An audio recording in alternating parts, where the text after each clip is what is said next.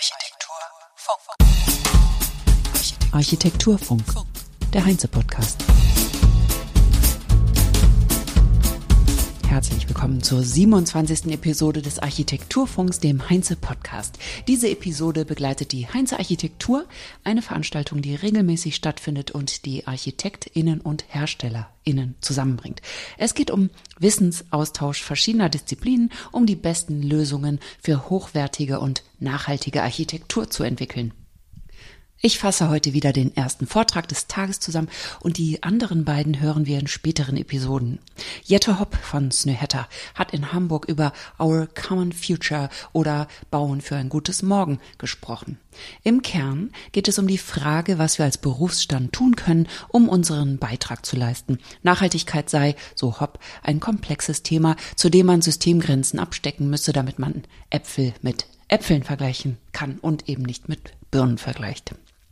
Nachhaltige Entwicklung wurde in dem Bericht Our Common Future im Jahr 1987, Gründungsjahr von Snøhetta auch, klar definiert von einer Kommission unter der Leitung der damaligen norwegischen Staatsministerin Gro Harlem Brundtland. Jette Hopp erinnert an die Definition, weil sie auch heute für uns eine wichtige Rolle spiele. Nachhaltige Entwicklung ist eine Entwicklung, die die Bedürfnisse der heutigen Generation erfüllt, ohne die Fähigkeit zukünftiger Generationen, also die Kinder und der, und der Enkelkinder zu gefährden, ihre eigenen Bedürfnisse zu befriedigen. Die soziale Frage und damit die Frage des Umgangs mit dem öffentlichen Raum und des Bodens seien zu berücksichtigen. Was heißt das konkret für Architektinnen? Wir können Räume schaffen, die einladend sind und Menschen zusammenführen. Das, so Jette Hopp, ist bei Snøhetta eine wichtige Grundhaltung. Also wir sind natürlich bekannt für viele äh, unserer internationalen Projekte, äh, Kulturprojekte, aber wenn man sich diese mal etwas genauer ansieht, sind sie auch dadurch gekennzeichnet, dass sie auf einem auf einer Wertevorstellung basieren, die auch auf, auf norwegischen Kulturgut wie äh, Großzügigkeit, äh, Demokratie, diese einladende Geste, die allen diesen Projekten innewohnt, also dieser, Öffn dieser Öffentlichkeitsaspekt. Und der spiegelt sich auch in der Art und Weise wieder, wie wir, äh, wie wir zusammenarbeiten intern. Und ich denke, das ist auch ganz wichtig, weil zukunftsfähige Arbeitsformen, Prozesse sind meines Erachtens oder unseres Erachtens grundlegend auch dafür, dass man es auch schafft, innovativ in die Zukunft zu denken. Also das, Teilen von Informationen, wie gestaltet man seine eigenen Arbeit, Arbeitswelten, wie ähm, inkludiert man ähm, und wie schafft man Dialog, wie kombiniert man äh, Familienleben und Arbeit, wie organisiert man seine Arbeitsprozesse. Also bei uns ist es so, dass jeder gleich viel Platz äh, hat im Büro, unabhängig von seiner Position in dem Büro. Also der Gründungspartner und der Praktikant haben gleich viel Platz. Und es geht auch darum, ähm, wenn man sich sozusagen seine eigene äh, Organisation anguckt, dass man den Aspekt der Diversität auch aktiv mitgestaltet, um auch sozusagen ähm, gerüstet zu sein, diesen neuen komplexen äh, Problemstellungen zu begegnen. Also Thema Diversität in der eigenen Berufspraxis, in der eigenen Büro, wie man seine Mitarbeiter sozusagen kuratiert und zusammenstellt, das ist ein wesentlicher und wichtiger Aspekt. Nicht nur die Zusammensetzung der Menschen, die miteinander arbeiten, sondern auch die Arbeitsform ist bei Snowhatter wohl überlegt.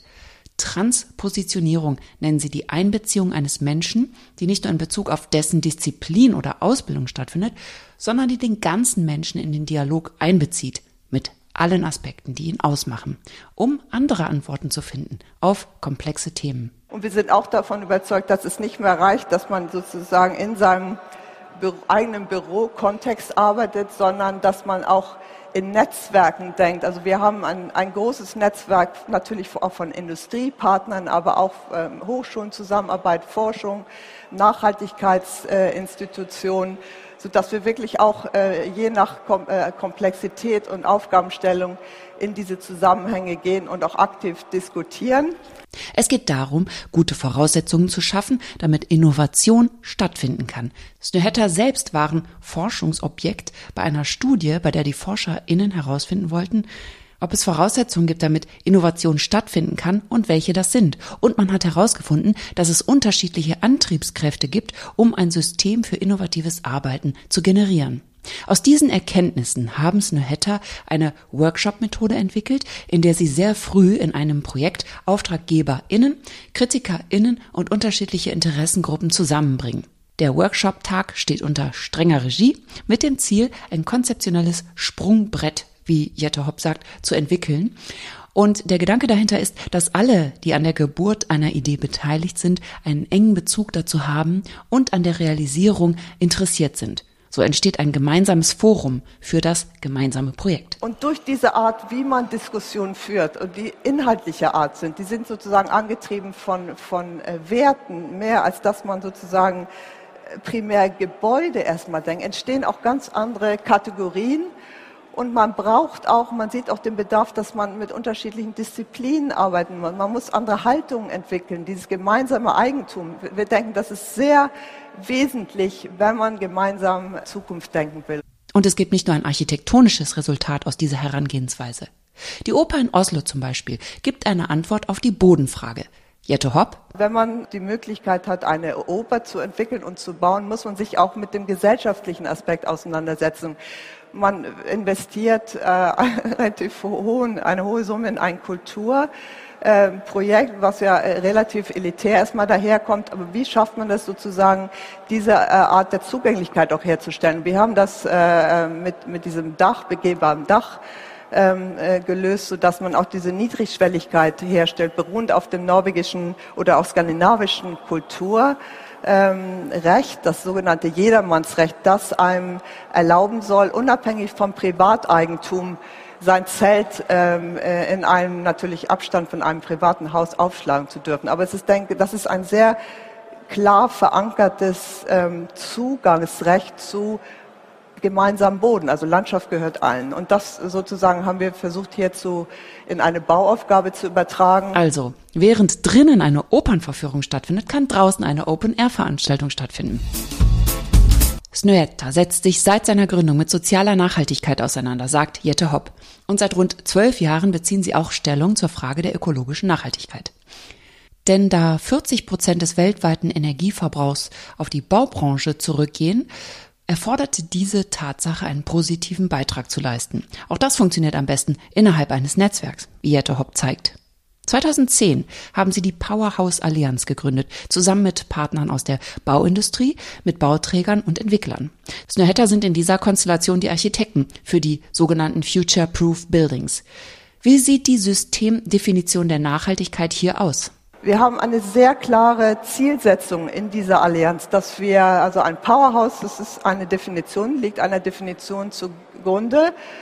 Das ist nicht nur ein Plusenergie, das sind nicht nur Plusenergiehäuser, die wir hier entwickeln, aber was für, vor allem wichtig ist, dass, ähm, dass, es, dass das Gebäude, das während seines Lebenszyklus mehr erneuerbare Energie produziert, als es für die Herstellung von Baustoffen Baubetrieb und Abbau des äh, Gebäudes verbraucht. Und wir, wir, berechnen das über einen 60-jährigen äh, Zeitraum, sodass man auch äh, das sogenannte Replacement dort einrechnet. Also ein Fenster muss man vielleicht im Laufe der 60 äh, Jahre einmal auswechseln. Das ist dort mit aufgenommen. Aber ich denke, was der wesentliche Unterschied ist bei diesen Projekten, dass man die gesamte graue Energie mit berücksichtigt. Ziel ist, die gesamte Kompetenz frühzeitig zusammenzubringen und sehr früh in die gemeinsame Entwicklung zu gehen. Es geht darum, den operativen Energiebedarf und die graue Energie zu reduzieren. Und das muss in der Summe niedriger sein als die erzeugte erneuerbare Energie, die auf dem Grundstück generiert werden muss. Auf dem Grundstück. Das sind sozusagen die klaren Vorgaben. Und unter diesen Vorgaben entstehen die Future Proof Buildings von der Powerhouse Allianz. Strenge Vorgaben bringen meist die besten Lösungen hervor. Ist das nicht kompliziert? Man muss keine neuen Technologie erfinden, sondern es geht darum, die unterschiedlichen Kompetenzen zusammenzubringen und gemeinsam Lüftung, äh, Lüftung, ja, Lüftung ist auch da, gemeinsam Lösungen zu entwickeln. Ähm, und das ist das Interessante dabei. Anhand des nördlichsten Plus-Energiehaus der Welt in Nordnorwegen zählt Jette Hopp noch einmal die einzelnen Komponenten auf, die es braucht für ein nachhaltiges Haus. Energieeffizientes Volumen, hochisolierte Gebäudehülle, Bedarfskontrolle, hybrides Ventilationssystem, Wärmeaustausch mit dem Fjord, Reduktion der grauen Energie und lokale Energieproduktion. Jetop sagt, auch der Entwicklungsprozess bei diesen Bauaufgaben sei sehr interessant. Weil es darum geht, die Berechnung und Quantifizierung äh, von Architektur und, und Lösungsentsätzen, die man gemeinsam entwickelt, geschieht sehr früh im Prozess, sodass wir sagen dazu Form follows Environment.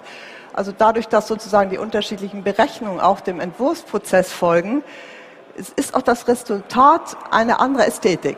Ähm, das muss man auch sagen. Und das fanden wir auch besonders interessant, dass man auch ganz andere, äh, zu ganz anderen Einigungen kommt, weil alles sozusagen nachweisbar ist. Es geht nicht mehr um schön und hässlich. Es geht wirklich darum, schafft man es mit diesen Lösungen gemeinsam das Ziel zu erreichen.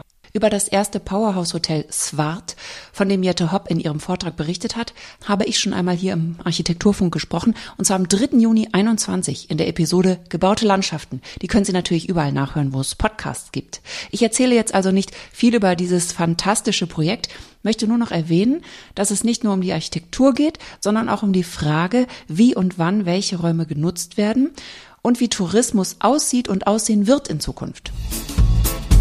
Die Baugenehmigung für ein Triple Zero Projekt in Oslo wurde Snohetta gerade erteilt.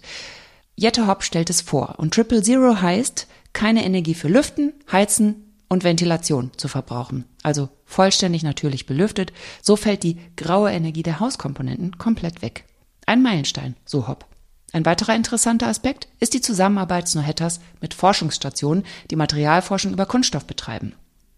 Die Frage, was man aus alten Fischernetzen aus Kunststoff machen kann zum Beispiel, haben Snöhetter mit einem Stuhl beantwortet. Aus den Netzen wurde Granulat erstellt und aus diesem ein neuer Baustoff mit guten Eigenschaften generiert. Ein lehrreicher Vortrag war das, der Lust auf Pionierarbeit macht, finde ich. Ich danke Ihnen fürs Zuhören. Sie hören mich wieder am Montag mit einem Vortrag von Graft aus Dresden. Auf Wiederhören sagt Kerstin Kunekat. Architektur Funk.